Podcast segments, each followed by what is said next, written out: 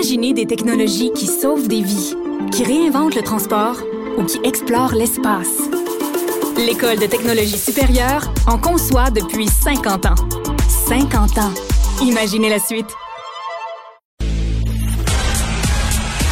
Geneviève Peterson, la déesse de l'information. Vous écoutez Geneviève Peterson. Cube Radio. Et on est avec Jean-Louis Fortin, le directeur de notre bureau d'enquête, qui a fait, je dois le dire, un travail euh, formidable, 30 mois de bataille devant la commission d'accès à l'information euh, pour révéler combien ont coûté euh, des travaux d'amélioration au CUSUM. Jean-Louis, salut. Bonjour Geneviève. Écoute, ce sont quand même des coûts faramineux. Là. Commençons par ça. Oui.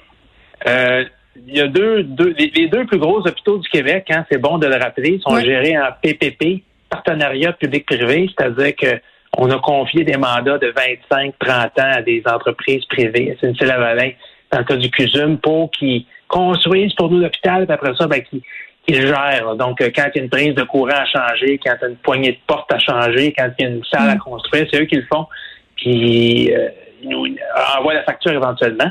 les, PPP, c'était présenté par... Euh, l'ancienne présidente du Conseil du Trésor, Monique Jérôme Forget, du temps des libéraux, comme la, mm-hmm. meilleure invention depuis le pain tranché.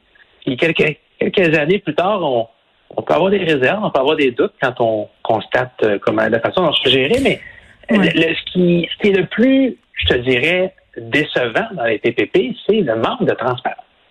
Alors, euh, tu as raison de dire euh, que, que en fait, moi, je vais le dire, c'est une excellente nouvelle, le combat qu'on a réussi à gagner contre Bien Mais ben oui. Euh, un hôpital hein, qui dépense notre argent, les fonds publics, mais qui refusait de nous dire comment il le dépensait et combien ça coûtait. Dans n'importe quel établissement de santé au Québec, c'est que tu es capable d'avoir, hein, nous les journalistes, mais n'importe quel citoyen aussi éventuellement pourrait le savoir. On a commandé tant d'équipements, on a, on a fait rénover telle, telle salle, combien de fonds publics ça a coûté. Le CUSUM ne voulait pas nous le dire. Hmm. On s'est adressé à eux, on leur a fait une demande d'accès en octobre 2018. Et là, ils ont prétexté que, ah, ben, nous autres, on ne peut pas vous le donner, c'est des renseignements confidentiels, notre partenaire privé ne veut pas. Et à partir d'octobre 2018, on a fait appel, mais ça a pris, donc, tu l'as dit d'entrée de jeu, 30 mois de démarche. Mm finalement, SNC-Lavalin euh, crache le morceau, finissent par, avec SNC-Lavalin, s'entendre, puis dire, OK, on va leur fournir l'information. Puis, quand on constate qu'on a reçu comme, comme information, on s'est rendu compte que ça valait la peine de le faire pendant 30 minutes. Ben c'est ça. Là. Tu disais tantôt, euh, tu faisais référence à des poignées de porte, tu faisais référence à des prises électriques et tu nous disais le CUSUM refusait de nous donner le montant prétextant que la firme avec laquelle elle faisait affaire, faisait affaire, euh, voulait pas euh, bon transmettre cette information-là. Euh, il y a deux affaires là-dedans. Là. Un, si j'avais été à la place du CUSUM, peut-être que ça m'aurait pas tenté moi non plus de partager les coûts parce que quand on les connaît, ces coûts-là, euh, Jean-Louis, hein, ils sont très élevés. Là. Il y avait quelque chose comme des poignées de porte à 8000 pièces, des prises électriques à 1500 dollars.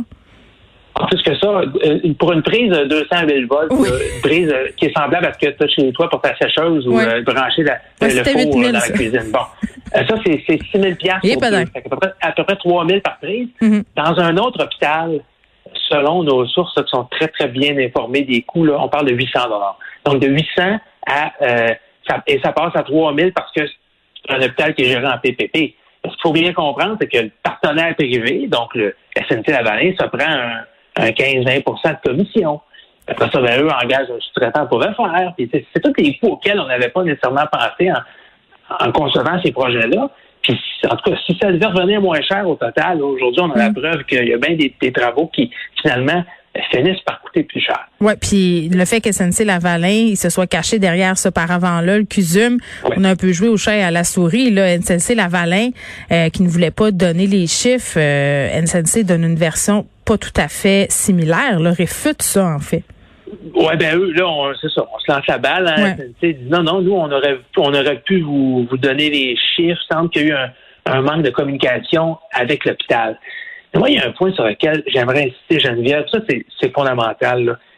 C'est sûr que 30 mois de combat, puis je vais l'appeler ainsi, là, pour au nom de l'intérêt public, au nom de l'intérêt de nos auditeurs, de nos lecteurs. C'est un investissement de temps et d'argent qui est considérable. Puis quand je regarde ça, quand j'y pense, mm. je me considère chanceux de travailler pour une grande organisation médiatique comme ça qui a des reins solides pour le faire. Parce qu'on a d'excellents avocats, par exemple, au contentieux, qui nous appuient dans nos démarches. Puis on le sait, dans l'appel, c'est des heures et des heures de préparation de dossiers. ben, éventuellement, on, doit faire des, des, des, des plaidoiries. Puis, alors, c'est pas à la portée de tout le monde. Et, je pense qu'il faut, il faut le souligner, si la loi était faite de façon à ce que les organismes publics hmm. soient contraints d'entrée de jeu de nous donner l'information, ben on n'aurait pas besoin de passer par ces démarches-là. on ne se le cachera pas, si on était euh, une organisation médiatique plus petite, là, un petit hebdo euh, en région. Mais malheureusement, ces organisations-là ne vont pas en appel quand ils se font refuser de l'information d'intérêt public hmm. parce qu'ils n'ont pas les avocats, ils n'ont pas le, le, portefeuille assez bien garni pour le faire. Est-ce que c'est une pratique euh, qui est davantage employée par les grands médias, les grands groupes médias, d'avoir recours aux tribunaux pour avoir accès à de l'information depuis quelques années? Je, je te dirais qu'on est plus souvent tenté de le faire.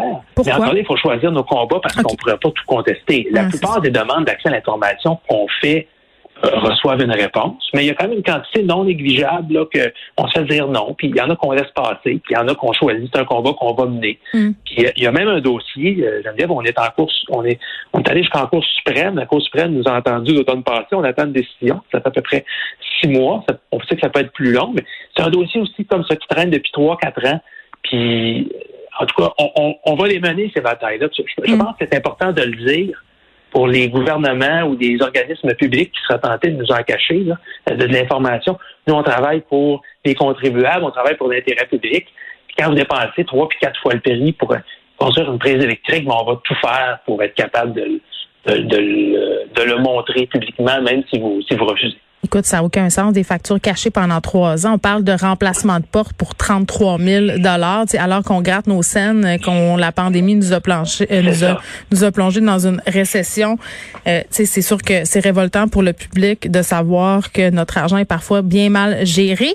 Euh, un des principaux acteurs du scandale du Centre universitaire de santé McGill, le CUSUM, a été contraint par ailleurs de remettre 6 millions de dollars qu'il a reçus en pot de vin.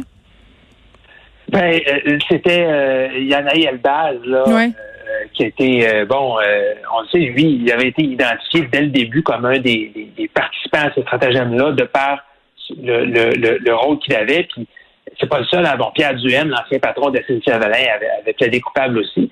Puis, bon, éventuellement, ça a été... M. Elbaz avait de l'argent donc qui a été rapatrié, notamment en Suisse, autrement. Bon, c'est une victoire pour les, les contribuables québécois en quelque sorte. Hein. C'est un pot de vin. C'est de l'argent qui avait été versé euh, de façon de façon illégitime. Il faut bien se rappeler aussi le SNC Lavalin, donc qui gère un des plus gros hôpitaux au Québec. C'est une entreprise qui n'a pas une feuille de route euh, sans tâche, là, bien au contraire. Tu parles de, tu parles de là, mais SNC Lavalin, ils ont déjà été bannis par la Banque mondiale pendant dix ans pour des irrégularités dans des projets euh, au Bangladesh et au Cambodge, en Asie. C'est eux qui étaient derrière le versement du, fameux pot de vin de 22 millions au CUSUM. Euh, alors, c'est une en tout cas, c'est une entreprise euh, voilà qui a beaucoup de questions éthiques qui sont soulevées à chaque fois qu'on en parle, même si on nous dit qu'on a fait le ménage, que ce n'est plus l'ancien. Permets-moi d'en douter.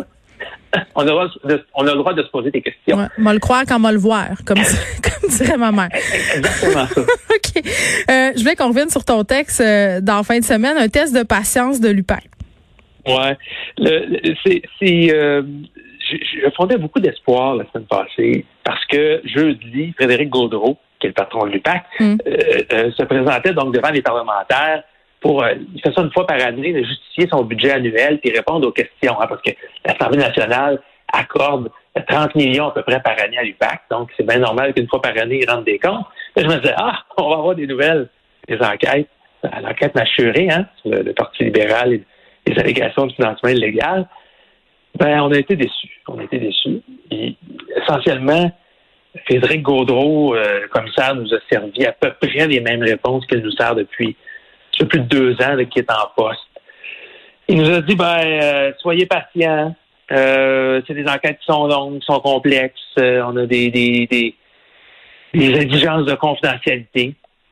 Mais c'est un peu, c'est un peu décourageant. Puis même je, j'ai trouvé ça drôle parce que quand Alexandre Leduc de Québec Saint-Dal lui a demandé, il a dit Ma fille, elle a trois ans. Est-ce que tu pensais que quand elle va rentrer au secondaire, donc peut-être dans dix ans, on va en avoir des nouvelles de ma chérie? Mm-hmm. Et Frédéric Gaudreau n'était même pas capable de lui assurer. Mais ben voyons donc. Mais on fondait pas beaucoup d'espoir. Il me semble que la dernière fois qu'on s'était parlé de lui, tu disais que c'était l'homme de la situation pour faire changer les affaires. J'ai-tu euh, une distorsion de mémoire? Oui. Écoute, Frédéric Gaudreau, euh, euh, tout le monde n'en vit que du bien. C'est un, gestionnaire, je pense, qui est aimé de ses, de ses troupes. C'est mm. un, c'est un, patron de l'UPAC qui, qui, bon, qui, a plein de qualités la question peut-être qu'il faut se poser, je pense, c'est est-ce que c'est est-ce que c'est réaliste de, mener des enquêtes sur la corruption avec le fardeau de preuves qu'on impose présentement? Puis tu sais, on pourrait on pourrait en, débattre pendant une heure, mais faire une preuve hors de tout doute raisonnable qu'une entente de corruption en deux parties, c'est extrêmement difficile. Puis on, le constate, tu sais, Machuré, c'est une enquête qui a débuté en 2014.